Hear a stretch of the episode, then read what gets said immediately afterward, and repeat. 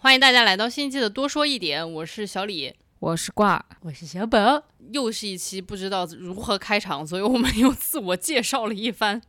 好吧？这一期我们非常的草率，就是完全的放飞自我，没有大纲。我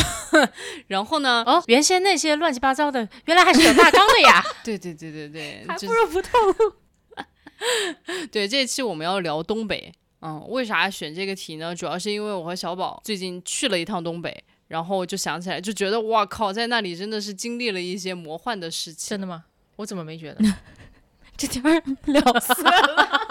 啊！继续继续来，反正我的内心受到了非常大的震动，就是小宝到底有没有受到震动，我就不知道了。所以我们就决定要聊跟东北相关的一些文艺作品，然后我们就选了俩，一个是二零一零年的一部电影叫《钢的琴》，然后另外一个呢是青年作家郑直写的。森中有灵这样的一个中篇，嗯，对，然后这个名字对我来说真的实在是太难了，又是平翘舌，又是编鼻音的，嗯，以为是鬼故事。森中有灵啊，不是啊，森中有灵，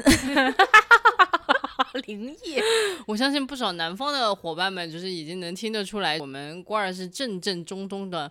对，这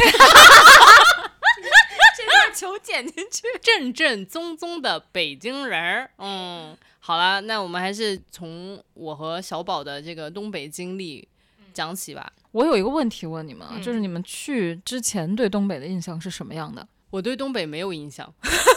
你没去过是吗？我完全没有去过，就是这是我长到这么大就是第一次去东北。你有东北的朋友吗？呃，没有，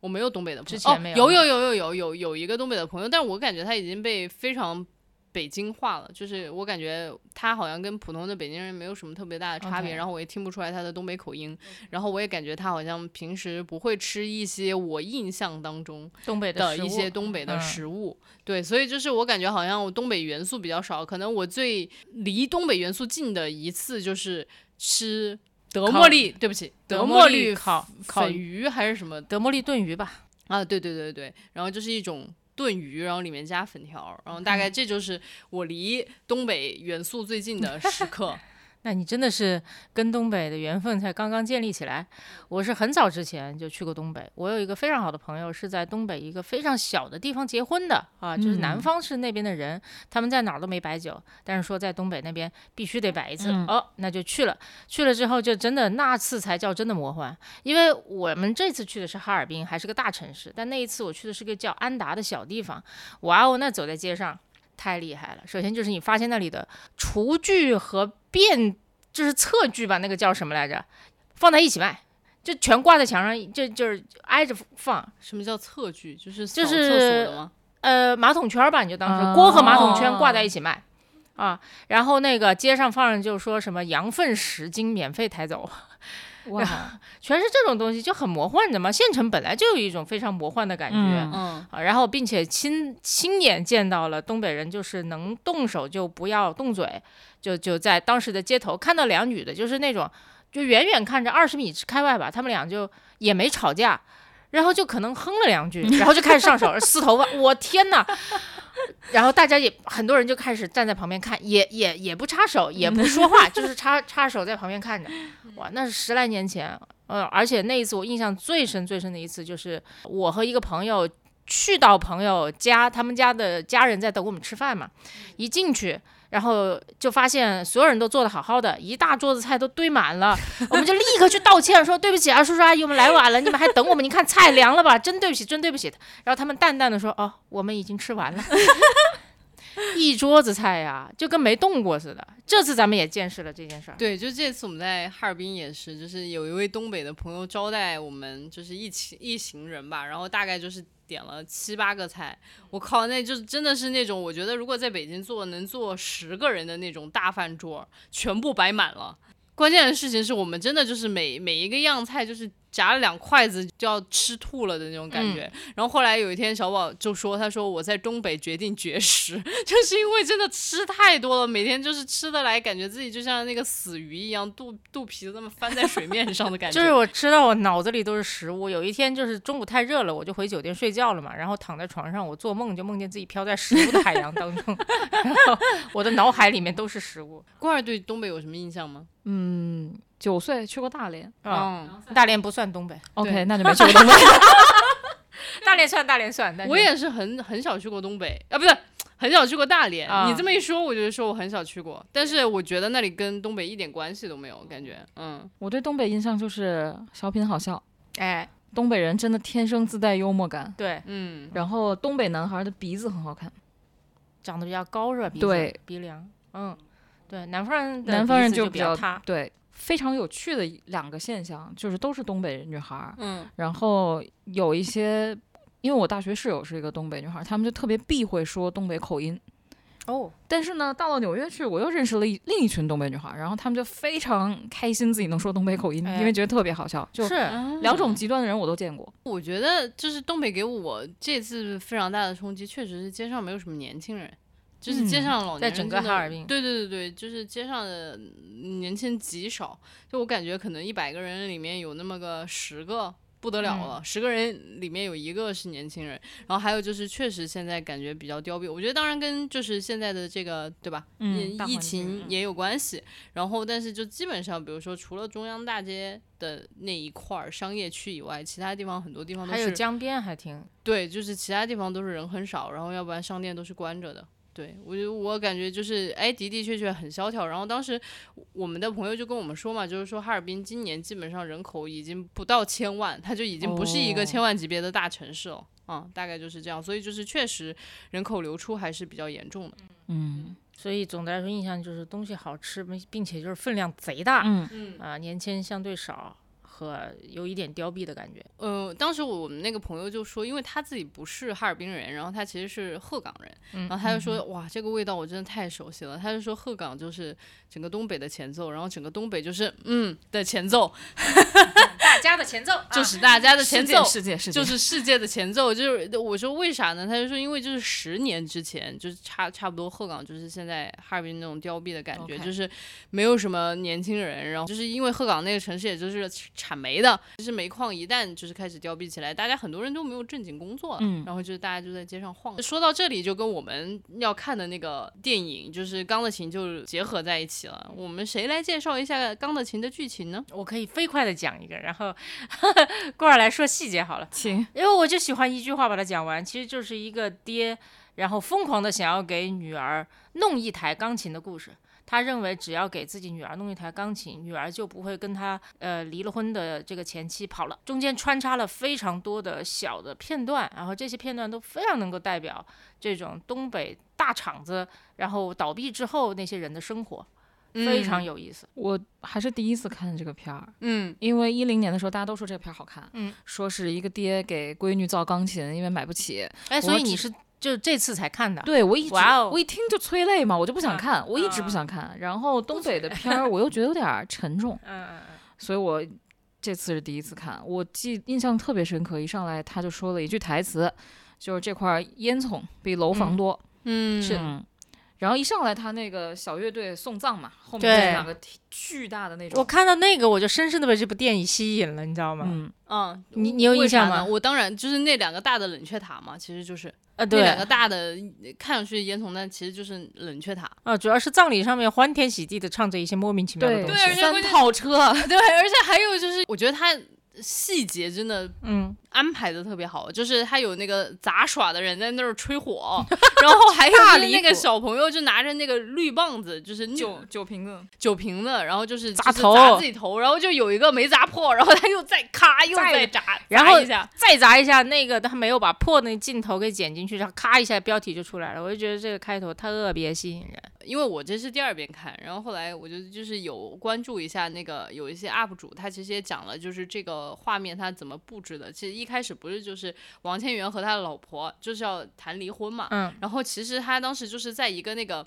整个的大的厂房前面，嗯。然后你就会发现王千源头上的那一个房顶是全部是凋敝的，嗯，然后王千源背后的那一些厂房全部都是已经坍塌了的，对，然后但是他老婆这边就是房顶也是完好的，然后就是旁边的那些厂房也是。完好的，就是哦。我就觉得哇塞，他的那个美术真的做的非常好，而且就是他的设计真的非常用心。嗯，然后其实就暗示了，就是说王千源就是一个非常他的生活就完球了。对，嗯然后他的老婆的那个生活就是逐渐走向新的高峰吧，大概就是这种感觉。嗯你这说来，就是《钢的琴》是二零一零年左右的电影，那个时候我正好在看何伟写的那几本书，嗯所以我就感触特别深，是因为我觉得我们在这个地方生活惯了，就没有这种外来者好奇的眼光。嗯那其实我觉得《钢的琴》就是带着一种外来者的眼光去捕捉到了非常多的细节吧，就可能在当地人就觉得葬礼就是葬礼，葬礼不就该有这些东西吗？对，但不，你这用镜头一拍出来，你觉得整个事情就非常非常的荒谬吧？你可以当成是明明是个葬礼，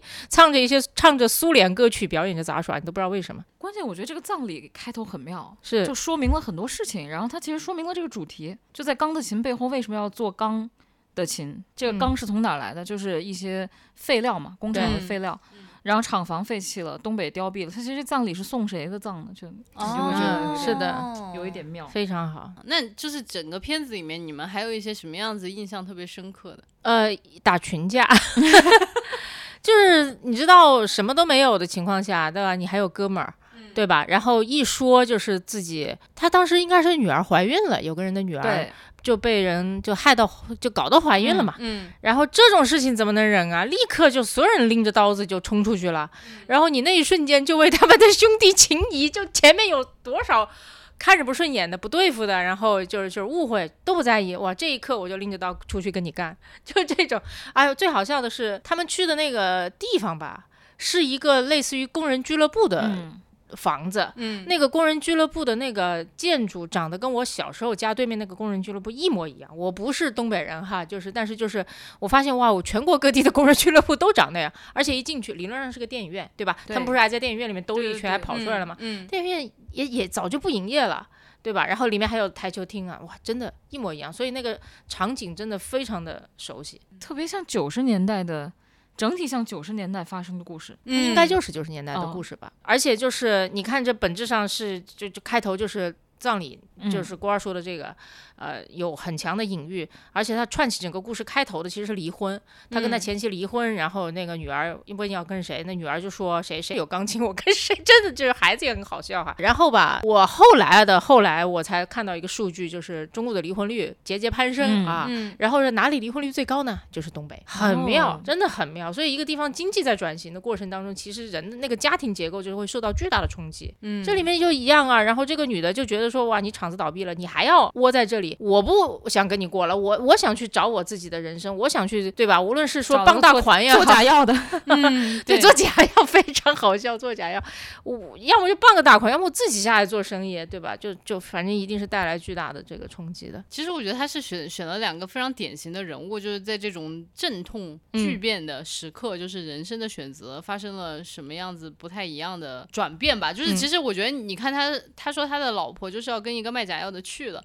然后你就会想说，哎，其实他老婆拥抱的就是一种所谓的市场经济，但是市嗯场经济它里面就是鱼龙混杂，就是谁能搞到钱呢？就是确实就是有一些搞这种见不得人的、见不得嗯光的，呃，可能其实对社会有害的这样的事情的人会搞到一笔钱。然后还有一批就是他就说我就哪里都不走，然后我还是要留在当地，然后但是他的生活就是急转直下，就是那种。几十块钱都要去借的那种，有一段很有意思的，就是他去找人借钱，他就是先给人家垫几十块钱，嗯然后实际上他是要找那个那个人去借更多的钱。反正看到挺难受的。我不知道你们的感觉，因为我挺欢乐的，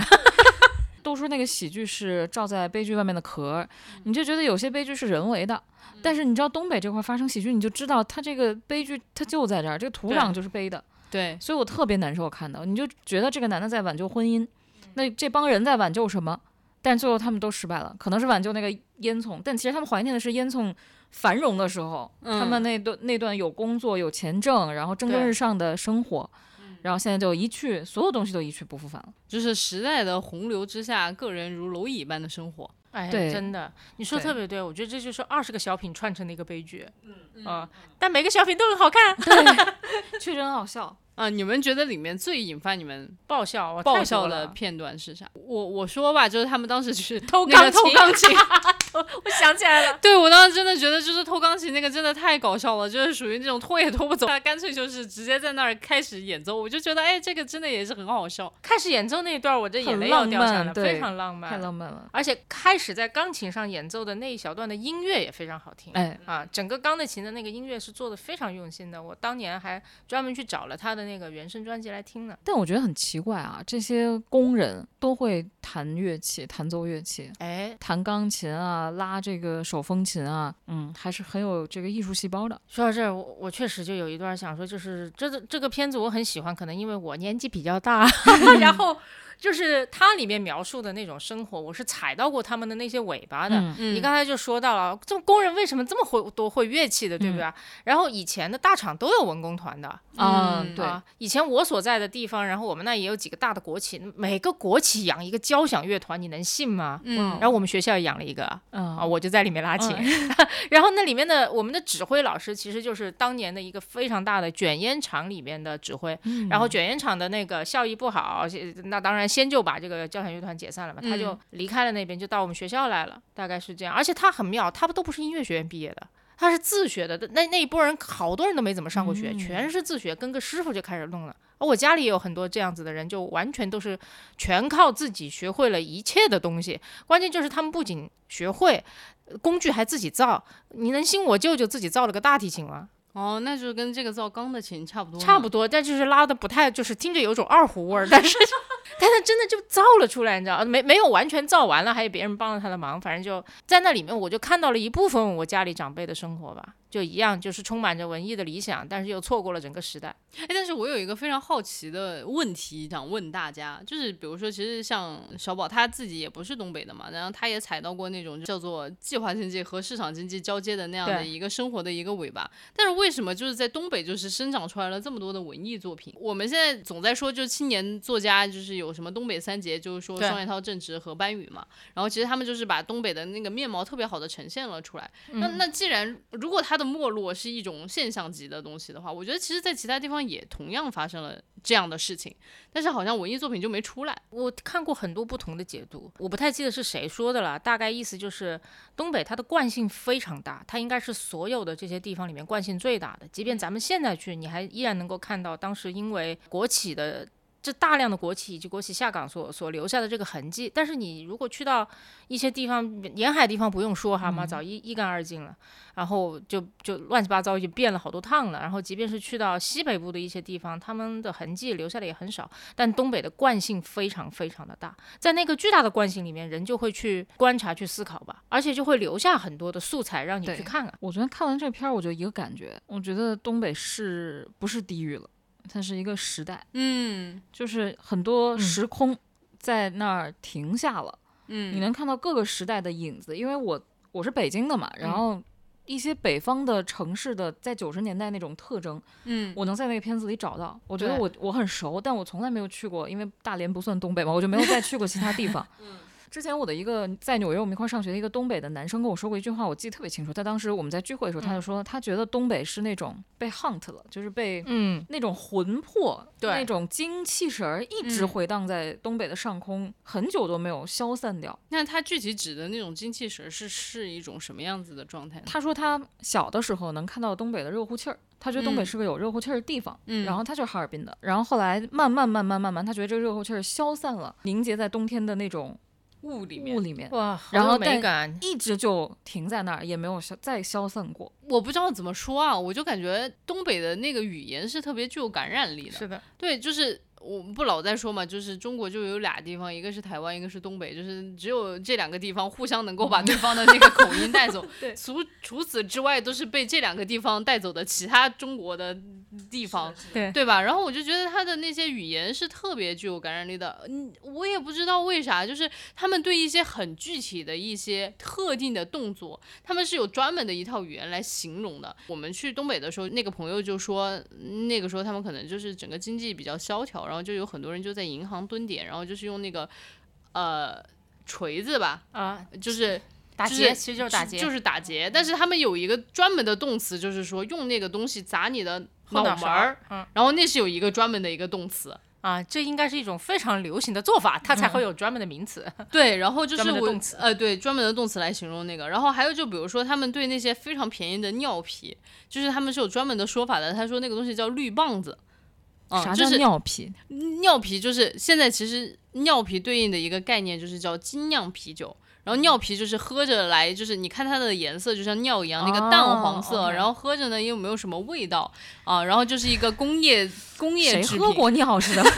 怎么回事？对，这种我也不知道为什么尿皮这个说法，但是他们就是在东北就专门说这种应该。就是用来形容很贱、很便宜的意嗯，思。很贱很便宜对，然后但是他们就说那个东西就叫绿棒子，嗯啊，也就是开头就是那个耍杂耍的那个小孩儿嗯往脸上砸的那些东西，哎、我就感觉他们好像是把一些专门的东西，就是我们可能就会遗忘掉那些细节，就不会为它专门命个名，然后但是他们现在就是会为这个东西专门命个名，不断的这个文化就在出圈出圈出圈。是的，你们现在能想得到有什么东北的那种语言，就是在我们现在生活当中，太多了吧？嗯，我我我有一个记得特别清楚，炫儿一个。对，就这两年突然又流行起来。他们说嗯他们说了十几年了，炫一个就是可能有听众朋友不知道，大概的意思就是说拿着绿棒子，然后就夸夸一直摇摇摇摇摇，然后就把那个气泡就就是那个酒里面的气泡摇得特别的那个充足，然后就是一下子再把灌到你的那个嘴里嘴里，再把一。整瓶啊，就从那种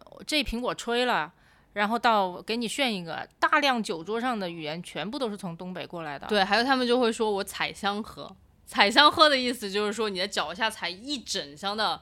绿棒子，然后你就说这箱今天都是我要喝掉的，就说就我们这一桌要喝掉的，大概就是这种。对，说到喝酒，其实就是因为正直他的书里面也写了，然后包括他其实演讲里面他也说过，就是东东北有大量的人其实就是呃喝酒喝完了喝懵了，就喝懵了，就倒在路边就是就是睡过去，然后就死了。因为冬天的时候是很容易这样死亡的。嗯，就夏天你还凉快嘛，就是你喝懵了，就是在街上睡一晚上，第二二天起来，哎呀，就就就回去了。但是冬天就会真的就在路边就过了。然后我我也俄罗斯也也是这个样子。嗯，嗯，对我我当时就是，其实我挺难理解的，就是为什么大家可以允许自己喝成这个样子。挺绝望的吧？对嗯它又冷，然后又看不到希望，又走不出去，太绝望了吧？嗯我我其实看《钢的琴》挺在意一个点，就是最后是二姐夫吧，嗯被那个钢条给砸死了，嗯，然后也没有你从从始至终都没有看到那个人死去的样子。是然后葬礼的时候我都懵了，我说不就砸了一摩托车吗？怎么人死了，抱了一骨灰盒？对，但是刚开始大家在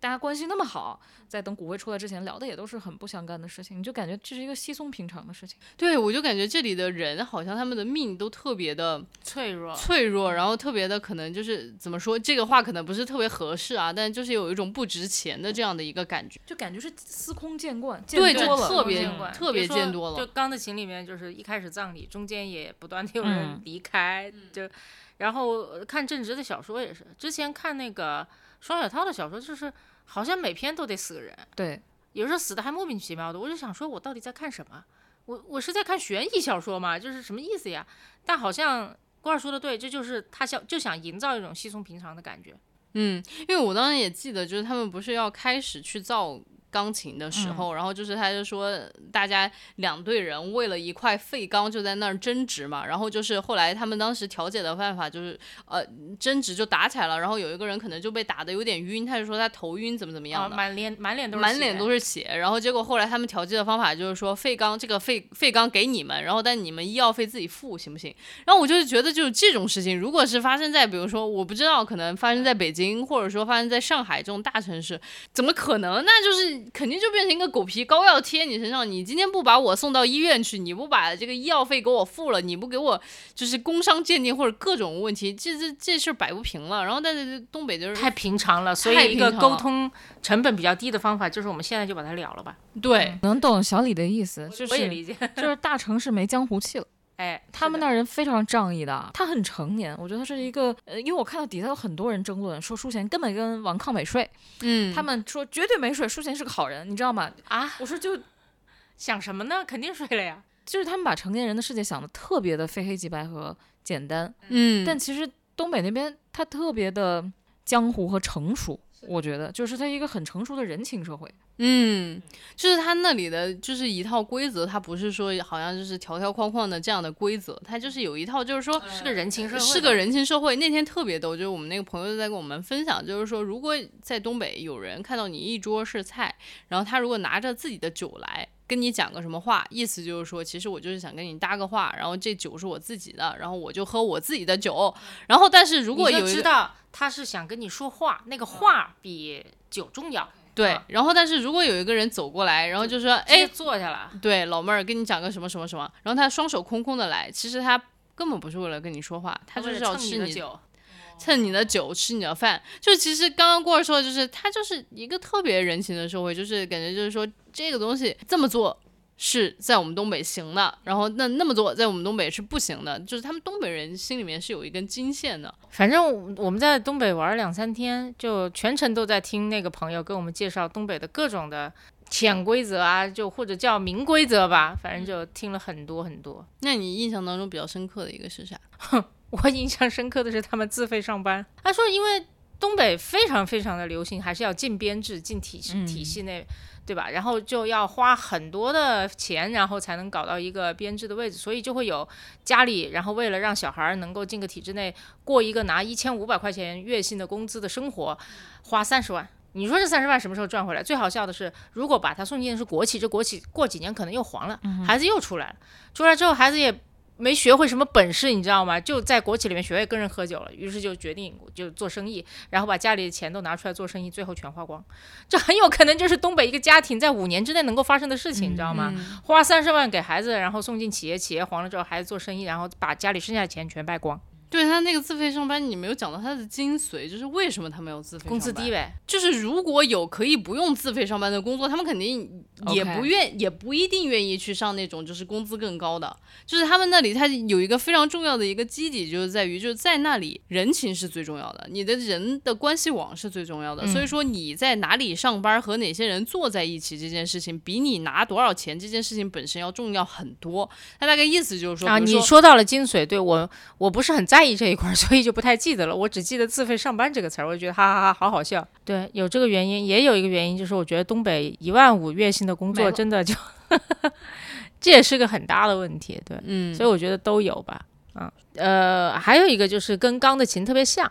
哈，就我们走到那个江边的时候，有非常多的人都在唱歌，唱的还挺好啊，唱和声的，要手风琴、小提琴、大提琴伴奏，哇，厉害了，真的，我觉得哇，这个为什么人人都好像会点乐器一样啊？就这种，然后他们唱的歌还是大量的前苏联的歌曲。哦，对，还有就是真的就是在江边喊麦，就是喊麦这件事，也有人从东北一直就是火到全国。这苏联歌曲还是很能激起一些童年回忆的。其实他们除了那些苏联的歌曲以外，其实《钢的琴》里面还有很多苏联的元素。我不知道你们记不记得，他当时就是一个慢慢慢慢的镜头，实际上就是拍的一套俄罗斯的套娃。在拍完王应该是王劝家里面吧，然后就是特别慢的镜头就在推俄罗斯的套娃，然后然后还有就是比如说他的那个叫什么来着，制造钢琴的那个书，其实也就是俄罗斯来的啊，是俄语的，是俄语的，所以就是其实我感觉东北那一块地界，它整个还是就是被整个前苏联也好，就是被俄罗斯的文化还是有非常大的一个影响的。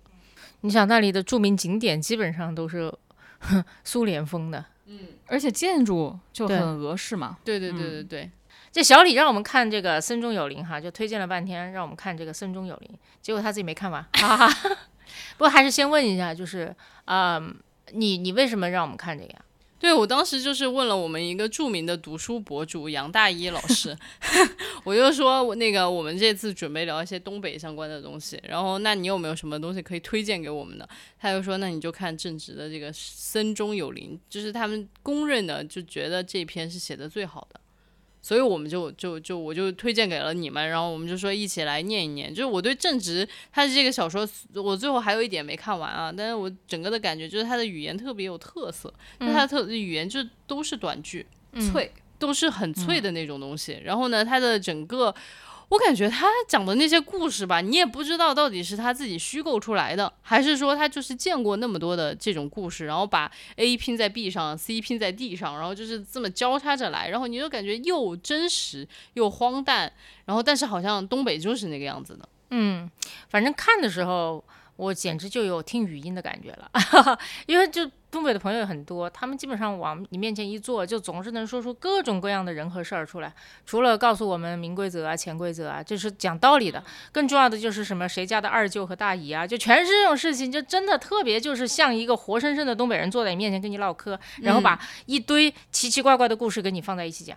我记得昨天我因为我先看的小说，然后后来又看的电影，嗯，电影，然后里面有一个药我很在意，因为当时我看小说的时候是里面的男主呃吕新开他病了，然后他在家找到了是过没过期的那个热扑西痛，是不是这个？哦，对对对对对，然后结果到钢的琴里面发现他们也吃这个药，但这个药我之前从来没有听说过，嗯，然后你就去查了一下，我没有查到它是是不是专门给东北吃的啊？但是北京市我从来没有听过这个我药。吃过耶，就退烧的。没有吃过，那是你们的真的东北是一个时代，就是属于你对，就是我我哎我跟他有交叠，虽然就地域上没交叠，但时空有交叠。看完我觉得是语言是很脆啦，然后一看就是东北的呃腔调，他也写到了一些比较隐晦的人们因为工厂倒了，然后生活变得一塌糊涂的样子，溃败的样子。但我没有想到最后会发展到一个杀人故事上，这个是让我有点猝不及防。然后尤其最后的一段一个段落，让我觉得完全。我我能理解，其实这就是他们眼中的东北，就是现代跟之前的那种生活有一个巨大的巨大的断裂，嗯，你就觉得两个篇章是完全割裂的，好像后面那个篇章我们很熟，但是哪儿又不太对。嗯，但是前面那个你就感觉像是在看一个正经的东北故事，这个好像有点变味儿。但我觉得这就是东北的现状，他给描述出来了。嗯，就我当时看到“快手”这两个字出来的时候，我就觉得啊，嗯嗯，你觉得哪里不对？你本来好像就出戏了那种感觉。对，就是我有出戏的感觉。然后其实我当时就开始反思一件事情，就是说这些互联网巨头，我觉得不管是抖音也好，就快手也好，它到底是怎么在塑造整个我觉得中国人的这种精神生活和娱乐生活吧？就是基本上我觉得现在没有什么人不刷抖音、不刷快手，就是他们基本上都在短视频。呃，对，就是我们在座的听说过嘛，虽然我们不刷。对嗯我们三个可能就是说，真的平时不太刷这种，但是我感觉身边十有七个人都是在刷这种东西，都在消费这样子的一个内容。然后那天我也听到有个朋友就在说嘛，就是我们一些少数民族的，呃，就是年轻人，其实他们的生活也跟。东北的一样，就是他们就是发生了巨大的断裂，就是所有人他们都在消费着这样短短视频的内容，然后这些其实短视频的内容说说白了啊，就是那几个 MCN 公司，然后统一制作的，然后那些脚本其实都是被精心研究过的，如何能够贴着人性的底层去打的那种短视频的脚本，然后就相当于被分发在我知道，但你在这个小说里边儿，然后看到这个是什么样的感觉呢？我先我先说一下，《森中有灵》其实有好几个篇章构成，基本上就每一个篇章就代表一个时代和一个视角，嗯，啊，就在然后到最后一个其实就是最小的那个孙子啊，然后他去日本玩儿什么的这那的故事，然后在他的这个篇章里面就出现了抖音、快手、B 站，然后这些我们很熟悉的语言，我当时看到也是非常的觉得。有出戏的感觉的，你想象那如果是一个电影，然后突然那里一个人就是大大的刷出了哦快手的这个开屏，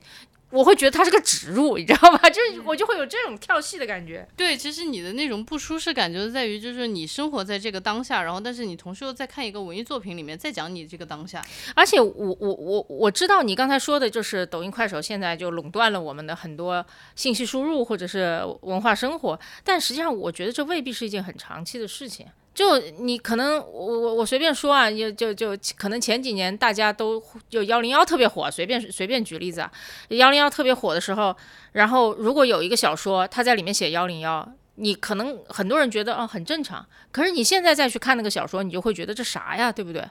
所以就就我觉得所有小说，然后要使用这种非常非常现代当代的很当下的元素，要特别小心，因为它没有你想象的那么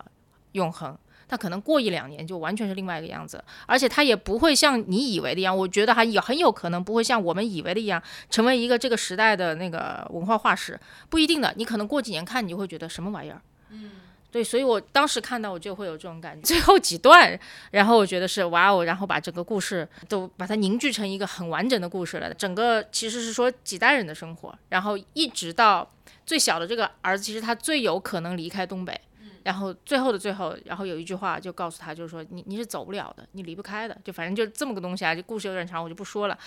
但是呢，就是前面都是每一代人的这个生活。到他那儿的时候，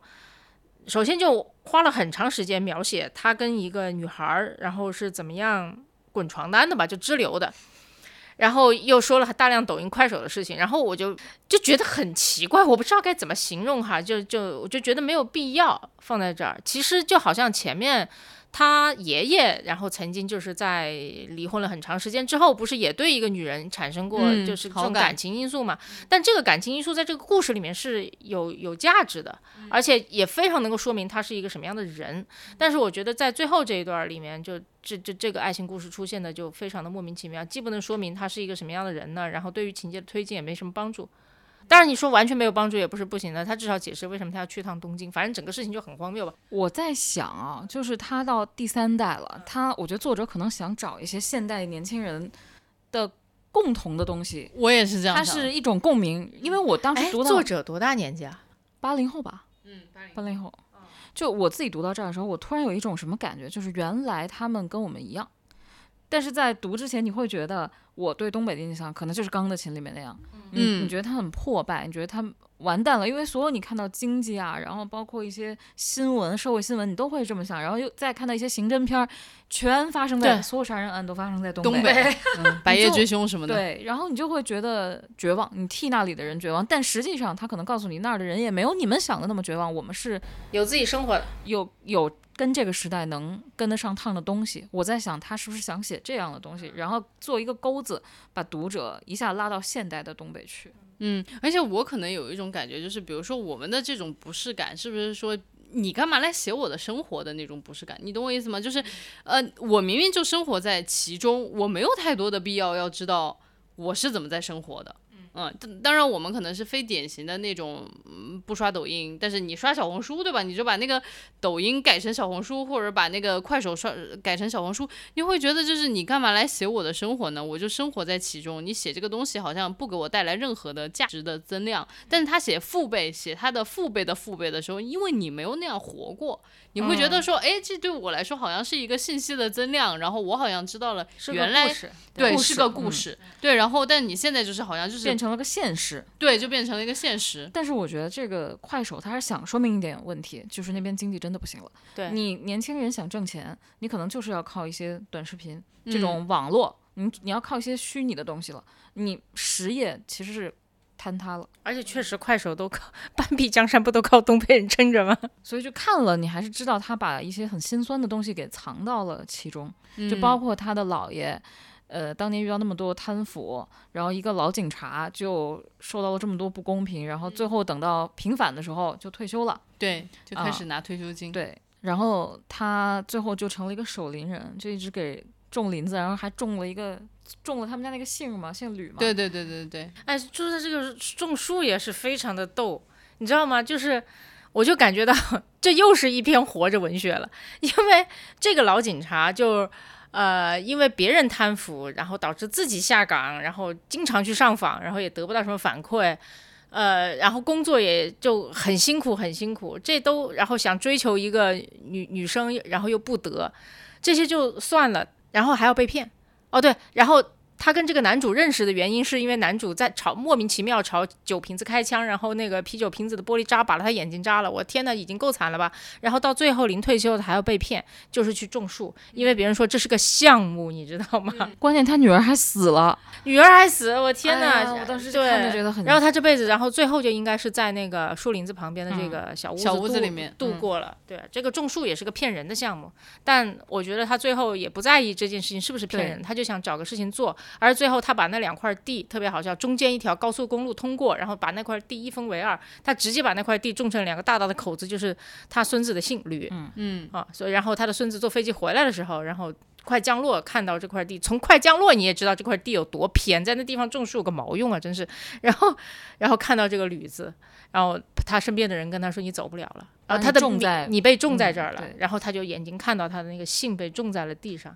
然后这一切，我就觉得就是，咱们怎么又活着文学了？我就觉得，继咱们就是欣赏了很长时间中国五千年的这个性压抑之后，我们可能要看很久活着文学了。觉我觉得啊，因为那个小李刚才问问过一个问题，就是为什么东北的文艺作品特别多？嗯，因为我昨天在想，我也钢的好奇，就是那个雪雪突然下来，然后在那儿弹琴那一段儿，我觉得特别浪漫。然后我就想，浪漫这个东西是啥？嗯，它是不是根植在苦难上面的？它是不是苦难的土壤里面开出的花儿，才你才觉得浪漫？泰坦尼克号，我觉得杰克最后要不死，是不是就不浪漫了？那就是个游轮之旅啊。是因为这个游轮它沉了，人死了，就是它有期限，它是有残酷的那一面，你才会觉得这个东西很美。嗯，我在想，东北是不是因为这样才会有的那些特别好的文艺作品？我们在东北也跟朋友聊，嗯，然后他就说可能就是太冷了，然后一年有七个月的时间嗯你都只能在房间里憋着，所以就只能干两件事情，和人在一起就唠嗑，所以大家就幽默感啊、嗯非常的爆棚。一个人待着那就只好钻研点哲学艺术了。所以我觉得特别好笑。你看北欧那边人就抑郁，默默独自抑郁，然后东北人这边就还过得对生龙活虎的。我就是觉得他把一些很爆裂的事情以非常简单的方式给叙述，叙述处理掉了。就比如说，就是呃，我们说的这个男主嘛，其实也就是这个以爷爷吧，对吧？他其实就是爷爷，然后就是他男主是爸爸，爸爸，爸爸外公哦，对对，应该是外公，就是就是那个被眼睛打了的那外公个，实际上是外公嘛，嗯对。然后我就想说，就是外公他当时不是爱上了一个嗯女孩子嘛，然后那个女孩子实际上就是被姨爸包养，其实有点就是那种被嗯姨爸包养的那种感觉，就是那个当地姨爸的一个姘头。那个霸王，他实际上就是一直相当于，我觉得应该是有点像长期性质的，应该是在暴力这个女孩子的亲儿子。嗯，然后他这个女孩子她自己是完全知道的，他就把她给杀了。然后，但是其实那一段话，你是怎么第一次知道这个女的把这个一方霸主给杀了？其实就是这个外公当时就在问他，就是因为有的人就是已经在说这个霸王好像就是已经消失了嗯消失了很长一段时间。然后呢，当时就是这个外公就上门去找这个女孩子嘛，是他因为喜欢她就想接近她，然后而且就是在这个女孩子不在家的呃之前，他就去过一次她家，然后就发现那个男的应该是在就是打过这个打过这个，小孩儿，然后他就当时就是这个外公其实也挺多嘴的，他就问了一句，就是说你知不知道你的小朋友是被他在这么他打你儿子，你就是他的很简单，他说你知不知道他打你儿子？对，然后他就说了一句我的儿子是我的命，然后你当时一下子就是整个人鸡皮疙瘩就起来了，你就完全就知道他他他说这个话的时候，是那种眼神穿过了这个外公，看着远方说的，就是他第一他完全知道他打儿子，对嗯，那个男的打儿子，然后第二个就是他也非常真诚的说，这儿子就是我的命，嗯那一下你就知道怎么回事了。反正我就觉得这一段是我印象非常深刻，是写的非常好。我当时就是一下子鸡皮疙瘩就起四来了。两拨千斤，一句话告诉你告诉了你很多事情，而且特别平静，就是我就是杀了他，就是这种感觉，但是他又不会说，对，而且但是你想想，这个情感其实是相当复杂的，因为就是她自己一个女的，就是带着独自带着自自己的儿子长大，然后其实她儿子很优秀嘛，然后就是还在念书也念得蛮好的什么的之类的。然后关键的事情是，很多人就也知道这个女的为什么跟这个姨爸在一起，就是因为她说那个姨爸身体里面不是有一块那个应该叫钛，就是。钛金属还是钢板之类的吧，就是好像大概意思就是说，实际上是为了救他，所以给留下来在身体里面的。你就想说，一个女的孤苦伶仃，带自己小孩，然后呢，好不容易有个依靠，结果这个依靠还要家暴自己最宝贝的儿子，你自己想说她能够怎么处理？然后你就会想说，她居然爆裂出这么大的一个力量，要去把这个人，就是她依附的这个人，但她又恨的这个人，给杀掉。就是你在想他内心是有多么的，我也不知道憋屈还是怎么样，多么的纠结吧多么的纠结，就是因为其实，在经济下行的时候，其实很多女性都是会受到非常大的一个挤压的。因为我之前也是听我们一个呃朋友在说吧，就是说，其实当经济下行的时候，非常多的这种压力都是给到女性在承担，而且都是非常的不可见的。对，在这种情况之下的话，很多女孩子其实都会没有办法家庭。退回家庭，要不然就是明知就是这个男的可能已经有家庭，他也为了自己能够存活下去，或者说为了自己的下一代能够存活下去，他就是愿意去当他的这样的一个姘头。情人，嗯，对我就很感慨，就是那一个细节是让我觉得印象非常深刻的。我当时一一听完，哦，就当时看到那一段的时候，整个人就是对那个女性的处境和她的心理感受，然后就说的好，就是四两拨千斤的描述出来。还有一个，我觉得还有一个很有意思，就是男主叫吕新开嘛，对吧？他是怎么和这个外公的女儿，就是那个几乎盲了的那个女生连结，叫连杰啊，嗯对，在一块儿的，特别逗。就是他不是对外公心怀愧疚嘛，外公的眼睛是他搞瞎的，他就去那儿道歉，然后外公一眼，然后就看上了他，就觉得说这小伙子不错，对吧？做错了事情会认，哇，那是个实诚人，就想方设法要把自己女儿介绍给他。这个，然后他知道这个事情就特别火大。因为他知道了这个女生就是就是视力非常差，他就心里想着说，我原来以为你不想讹我钱，没想到你想讹我一条命啊，就是那种要把我这辈子给搭上。但关键就在于他本来很生气的回去了，然后在口袋里摸到了一封信，那个信呢，应上面写的说是那个如果你愿意和我女儿在一起，我就把房子给你。嗯然后他立刻就不气了，而且你知道，他就没有写这个男的心里发生的任何的心理活动，只写了他的行为。他的行为就是翻身起来，然后又跑去医院了，嗯，然后就问啊什么时候见面呗，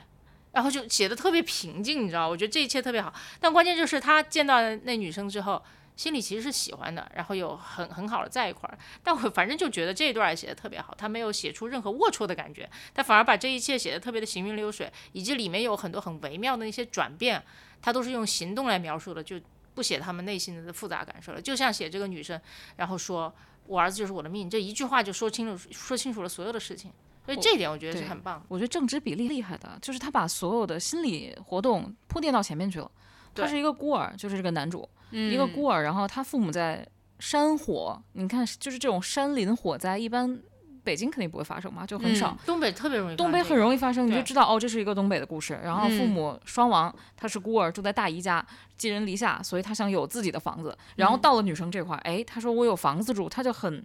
他一下就冷静下来了，你知道吗？就而且他，我特别喜欢他们俩相爱的那一刹那，就是他呢，刚开始这个旅行该拎了两个黄鹂，他是在那个机场弄打鸟的，对，然后那个粘鸟那个网就粘下来一对儿黄鹂，他就觉得这是他父母，对对他一，直养着。然后呢，他就问他们那个办公室的人说，两只黄两个黄鹂鸣翠柳，嗯然后说下一句是什么，然后没人答得上来，对就非常好笑。还有一个特别讨厌的一个人，然后使劲儿瞎掰，说什么两个黄鹂鸣翠柳，我和你妈交杯酒。谁说这种话，我打死他！真的是太贱了。但我又不得不说，真的很平啊。结果见到这个女孩儿，这个女孩儿是个盲人按摩嘛，她眼睛有点就是弱视，然后去了以后就按头，按按头，然后后来那个这个女的说我知道你是谁嗯，啊，然后结果这相亲对象呗。对，然后这个男的就说啊两个黄鹂鸣翠柳，然后这个女的就说一行白鹭上青天。嗯，就给对上了，然后他就渐渐的在这个按摩之中睡着，然后他们两个就好了，然后说他们后面感情非非常常好非常好，所以我觉得这故事太伤心了。就是我要是一个作者，我肯定下不去手，对，怎么能就是就把女生哎写死。呀就然后男的因为报仇坐牢了，你就想，嗯，太难过了。就感觉就是就是无限的下坠，然后好了，然后又下坠的这样的一个轮回的轮回的轮回的故事。就是想说，就说到这儿，我就想到最近我和小宝看那个《引入尘烟》，对，其实一模一样。我就感觉这个故事的 pattern 都是一样。当时我们跟郭儿讲完了之后，郭儿说我不要去看，所以怪没看是吧？我没看，我特别害怕。警惕看这种东西，因为会难受。嗯对，真的非常难受。我就在电影里面抽抽，然后我就剧透了，反正郭儿没看，然后也不准备去看，我就在这儿讲了。它实际上就是一个两个社会的边缘人，就在农村都是那种边缘的边缘的人，然后相爱相知，然后最后这个老婆就是在一次意外当中就死了，就是这样的一个故事。然后老头儿的生活就，你知道吗？如果这这这真的是还不如从来没有拥有过幸福。我对，看到过一个分析，说结尾老头是不是去开煤气自杀还是什么？是因为我看过一个剧照，我为什么会决定不去看？好像是他们在一个什么箱子里面弄了好多小窟窿，然后把灯放进去还是怎么着？对，就是养养小呃孵化孵孵化小鸡，但是那一幕就特别浪漫，嗯，你就感觉星星点点的光打在墙上，我就想妈，哎，对不起，这一定是个悲剧。我就对想我不去看了，因为因为以前我跟我朋友我们聊小说的时候，我们就说一句话，就是如果生来命不好，只能叫残酷。嗯但是如果你生来命不好以后，给了你一点好东西，再把它你从你命里拿走，这个就叫残忍。对。嗯，就这个残忍是让我看不了的东西。对，就是那个引入烟尘，就是刚刚非常光说的残忍，这个，就是这样子。非常残对啊，忍。我就觉得我这一辈子吧，就是一个就是一个可怜人，可怜人，我就一个人过就算了，就是干到干活干到有一天我干不动了，然后就算了，我就死了就得了。然后结果呢，他就跟一个人相知相依相伴，然后结果突然有一天他就这么走了。然后走了之后，你就是你会觉得你再也接受不了你生活当中只有你一个人。然后我就看他，其实我当时就意识到他老就是他老婆走了之后，他就开始什么把自己的庄稼全部都卖了呀，然后这种乱七八糟的全就你就非常明显看到他在料理好这一切之后，他就会告别人世。哎，但关键是你说这样的一个老实人，他就没有说欠下一屁股债，然后他就走了，他没有这样，但他明明可以选择这样，对吧？然后但是他就是把自己地里的庄稼，他说他欠人家两袋土豆，就把两袋土豆还给人家，然后再把他所有种的这些庄稼全部都换成钱，把他赊掉，就是赊账买的。种子啊，然后其实肥料啊，这些钱全部都还回去，然后最后他才开煤气自杀的。我就觉得就是太难过了。然后你就会发现，哦，中国这种不断在打打动人心、不断的在叩问人心的那种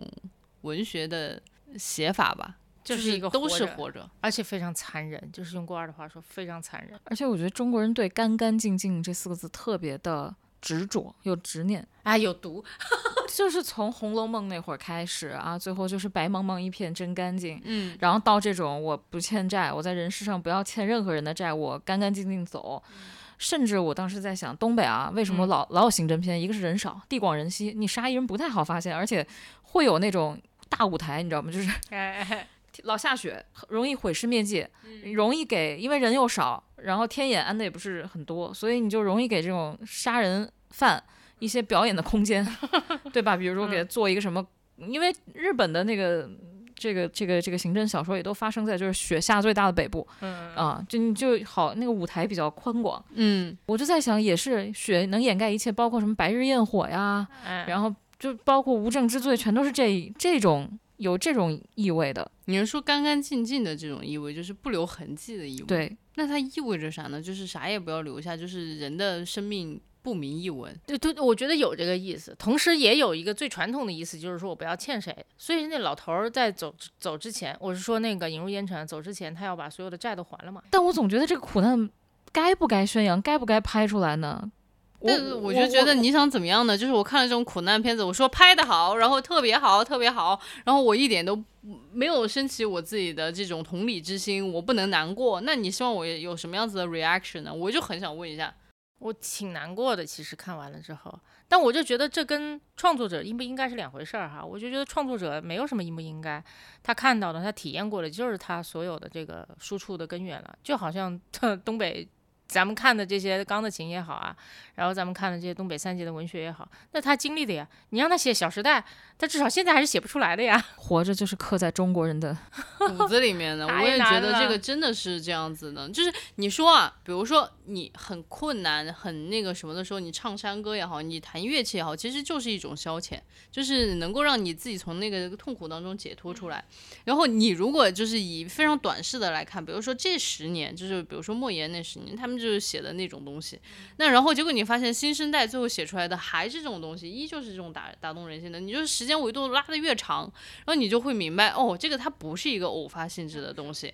你写《小时代》，我就这么说吧，你现在再回去看《小时代》当时的电影也好，或者说《小时代》当时写的那些东西，《梦里花落知多少》，你会觉得它已经过时了，它没办法再打动你了。就是那种，那种你长大了嘛？你这个就是到现在，我们的当下是不会再有人写《小时代》了。但是现在还有人在写《活着》，而且这个《活着》是真真正正的，还能打动人心。所以你就说那个，我觉得反正就是我们可能血液里面的那种东西是。你知道，我因为我这两天，呃，在就是在赶剧本的同时，然后在上厕所啊，然后 吃饭啊，睡不着的时候一直在看《那不勒斯四部四部曲》，然后我就疯狂的看完了。看完了以后，我就一个感觉：当你贫穷的时候。你的苦难就是伴着贫穷而生的，这个东西是永远剃不掉的。嗯，就如果你贫穷过，那你跟苦难相依相伴终身的这个概率非常非常大。我觉得一切都是贫因为贫穷而起的。但是他们在四几年的时候，因为这个作者写的这两个人是四四年、四五年，这这这我们应该算爷爷奶奶这代人了。他们那会儿已经有咖啡，有什么羊牛角包吃，你知道，知道他们的苦难跟我们的苦难是没有办法比的。嗯，这个东西是没办法轻易被剥离掉的，至少在九零后这一代还没有被剥离掉。我觉得可能就是在，我不知道大家有没有听过一个谚语，就是说什么叫什么？穷可以千秋万代，富是富不过三代，就大概有这么一个谚语。就是我爸小的时候就跟我说过，就是你就可以一直一直的穷下去。那你富就是可能，比如说你第一代富，然后你第二代富二代就可能就是已经是挥霍了。对，挥霍了。然后你到第三代的时候，就是基本上就是已经把你家底儿掏光了。大概意思就是富有和幸福都是一种偶然吧。所以说到底还是就是苦难是人类的底色，因为即便你富有，你也会有一些消化不了的痛苦。离别呀、生死啊这种事情，当然可能因为钱多，其他事情上你受到的苦难会少很多，嗯，但是这种大家都会遇到的事情，生老病死，你是一个都跑不了的。那我们最后就来以我们看了这种东北的文艺作品，然后的一个感受作结吧。说到苦难，我刚才就觉得我已经接近顿悟了，但是没有。对，因为我我觉得我平时有非常多的评判也好，或者是觉得这不应该那不应该的愤怒也好，然后都来自于我没有接纳，然后苦难可能就是人类命运的底色这个事实。我到现在我都不太愿意接纳这个事儿，我觉得接纳了就只好信教了，只好信佛了。但如果你你要我说看完的感受的话，我我会觉得看完《钢的琴》，我觉得幽默是抵御这个命运然后的最后一个防线。嗯。嗯，所以我觉得保持幽默感很重要吧，这是我的感想了。嗯，啊，所以这也是我觉得那种东北人基因当中哈，那种似乎与生俱来的幽默感，然后它可能起到的也是这种作用，然后对抗那种苦难无处不在的那种感觉。我觉得《钢的琴》里面吧，你就能感觉到大家血还是热的，嗯啊，然后大家愿意往一起聚，你就觉得他们还不会垮。啊，如果都独门独户不再来往了，我觉得这里死也差不多了。那 不就北欧吗？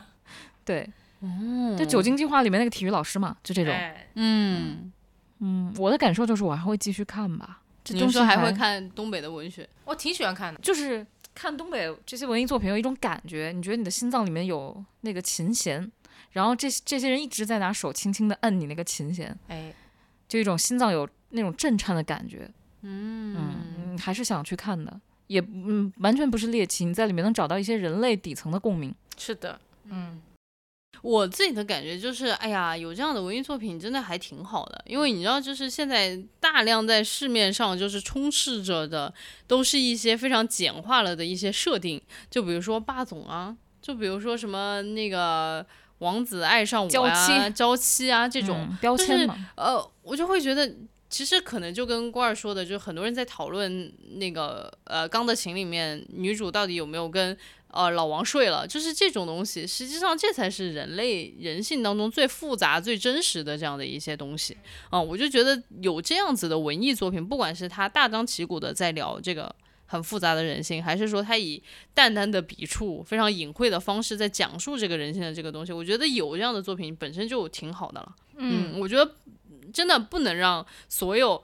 的。故事，故事都是一些就是非常极其简单的设定，我感觉大家好像就是觉得。脑子就变得很简单，我也不知道怎么说这个。我明白，不过你说的这个还不是东北文学，我觉得只要它是个正经文学，它应该都还有一些挺挺挺有文学性的内容在里边了。那些霸总那些玩意儿吧，那个不是东北文学能够拯拯救得了的。就我觉得《繁花》其实跟东北的一些东西，就是一些东北文学，是在底色上是你能感觉到是有相通的地方。虽然一个发生在南方，一个发生在东北，但你觉得，所以说中国人骨子里的东西还是。一致的，我还是觉得好的角色还是要写写他们的欲望吧。嗯嗯，其实我看好多文学作品，我看的本来就不多哈。然后我印象最深的往往是他们身边的环境和所处的时代。对那个人，其实我都不会有特别深的印象。以前看看一点点张爱玲，没有看很多啊。然后我就印象很深的是他们描描写香港薄扶林那一带的那个景致。哇哦！因为后来我去到那边，然后看到那些景致，甚至就是有人指给我看当年他住哪哪哪儿的时候，然后我一下就明白，就是那一切的一切是怎么来的。嗯嗯，对，所以我就觉得看这种文艺作品，就会让我能够更理解身边的人。然后也更容易，就是其实跟很多人和解。我刚刚说的就是那种特别简单的设定，你会觉得你一旦被那种设定洗脑之后，你但凡遇到稍微复杂一点的东西，你脑子其实是没有办法处理的。然后还有就是你会把这种复杂的东西直接说成哎呀这是什么什么脏东西，这是什么恶心的东西，我理解不了，对吧？然后但是就是如果你看相对来说复杂的这种文艺作品，你就会觉得你对这个世界的整个的开放程度是变大的，我感觉这是很可贵的。说到这个非常好笑，就是我我在微信读书上看的那个那不勒斯嘛，然后嗯你就。它它上面有划线，这个我觉得微信读书这点非常妙，就是句子点划线，你一点开就哗就全都是评论。对，就是有好多不同的人在同一个地方画了线，并且写上了自己的评论，对然后可以看到世界的参差。很多人几乎是每一页都有巨多的人在因为莱农就是女女主角，女主和莉拉女女主的天才女友嗯，到底谁好谁坏。吵的就我跟你说翻天覆地，能吵出好几百条去，你知道吗？就非常好笑。我就说一个文艺作品里面的人物，如果要走到站队这一步，我觉得这个读者的阅读是非常失败的，是，嗯但你拦不住我，拦不住，拦不住。对，就我在想，因为它是一个非常宏大的现代生活是。的一个篇章，我就觉得哇，写的太好了。从两个女人的欲望和心理的底层来看整个时代女性的地位，然后看女性之间的那种友谊，然后里嗯。面有虚荣、有有色欲、有各种各样的东西，你就觉得写的特别特别好，特别复杂，不是说谁好谁坏就能评判得了。就包括这个淑贤到底跟老王睡没睡，他是不是好人，你就觉得嗯，怎么看文艺作品会带着这种哎，但我觉得很妙，很多文艺作品我知道它肯定重点不在这里，嗯。包括我们最后能够得到的东西，这个事儿也不重要，但是。这里面这点小小的挑动人性之恶，或者叫做挑动人性最底层的这种欲望的设定，哈，是驱动很多人往下去读的非常重要的动力，对吧？谁好谁谁不好，对然后以及他到底跟他睡了没有，他们俩最后在一起没有，对不对？啊，那谁死了，然后到那谁有没有死，谁害死他的，然后我杀人凶手有没被抓到，全是这种。如此讽刺。我读的时候也是被这些东西 你其实内心也有一个小小的声音说，这他好，他好，睡没睡，睡没睡，睡没睡，什么时候好，什么时候结婚？对，但是你们会有评价吗？就是你们什么就是你们会对他睡或者没睡这件事情本身，你会有一个评价吗？不我不会你只是说，我觉得这就是人，对你就是这是人类非常本能的一个东西，你就会。被这个好奇牵着走，往下去看，对吧？但是你不会说啊，他睡了，他就是个婊子；他没睡，他就是贞洁牌坊。当然，在阅读这种文学的时候，脑子里面不应该想的是这个吧？不应该去道德评判吧？我是觉嗯得可以评判作品，但是不要道德评判作品。对，就比如说，你可以说这一段情节它没有让这个作品的，比如说利益更加升华，或者情节推动更加有利，对吧？我们可能这么去评价它，但是你们说，就是他不是王子，这个不是公主，然后他其实是丑小鸭，就这种没有意义。我们是怎么聊到这儿来的？聊到了一些文艺 作品的评判标准。对，就是大家就可以看得到，这一期就是一一期完全没有大纲准备的一期，然后就是我们真的是想到哪儿就聊到哪儿了。本来我们就是想要聊一下东北的见闻，然后结果后来聊到了文艺作品究竟应该如何去阅读。当然，我们也都是三脚猫的功夫，我们只是想说，你阅读这个文艺作品的时候，怎么能够体会到更愉悦的感觉？哎，或许不是通过评判，而是通过就是打开你自己去嗯体验它。去体验，或许是一个更好的方式。不要到处去找坏人。那我们这一期就先这样吧。推荐其实刚刚过儿已经反复推荐过了，就是 《那那不勒斯斯四四部曲》。对，我们就在这里立一个 flag，就是这四本书一定要看，然后剧我们也会看，但什么时候会聊它，我们也不知道。因为真的很长啊。你真的很有底气，在这立这个 flag。对我感觉我的看书的很大的一个动力，其实都是被推着走。嗯，就是如果你有一个强动力，你说我一定要看完它，其实好像这样反倒不会错过一些好作品。郭二推荐了《那不勒斯四部曲》，你要推荐啥吗？我先抢先推荐一下东北的烧烤，真的很好吃啊！对，就是东北的烧烤的那个胸口肉，我吃到第一口我就说天呐，我在北京吃的那些什么锦州烧烤都是什么破玩意儿？谁的胸口肉啊？牛猪的的胸口肉，猪还是牛的胸口肉吧？我不知道，就是哇，那个就是一个这东西分对象吗？就是他的胸口不如他的胸口是吗？我不知道，就是我当时第一口吃的时候，它其实就是肥肉，但里面又带一点筋，然后你一吃，它就在你嘴里融化了，但又有一点那个筋的那个嚼劲，又还没有完全能够被融化的那个感觉，真的是太香了。对，我口水又流出，来了。你们是吃播哎？没有，我还是很喜欢东北菜的。我小时候觉得东北菜很糙，不如就是上海菜精致。但是我觉得就是东北菜跟韩国菜有一点点相似的感觉。首先就是环境极其的嘈杂，然后吃饭的人特别的多，然后菜量特别大，然后菜都混在一起，你就觉得非常的热闹和安全。我没有什么要推荐的了，我就推荐东北的烧烤烧胸口肉。如果大家有一天去东北，一定要吃这个，好吗？好，那我们这一期就先这样吧。下一期我们要聊什么呢？请听众朋友们在评论里大大推荐。现在就指着你们评论火了，就是请大家多多评论哦。那我们这期就先到这儿吧。好的，拜拜，拜拜。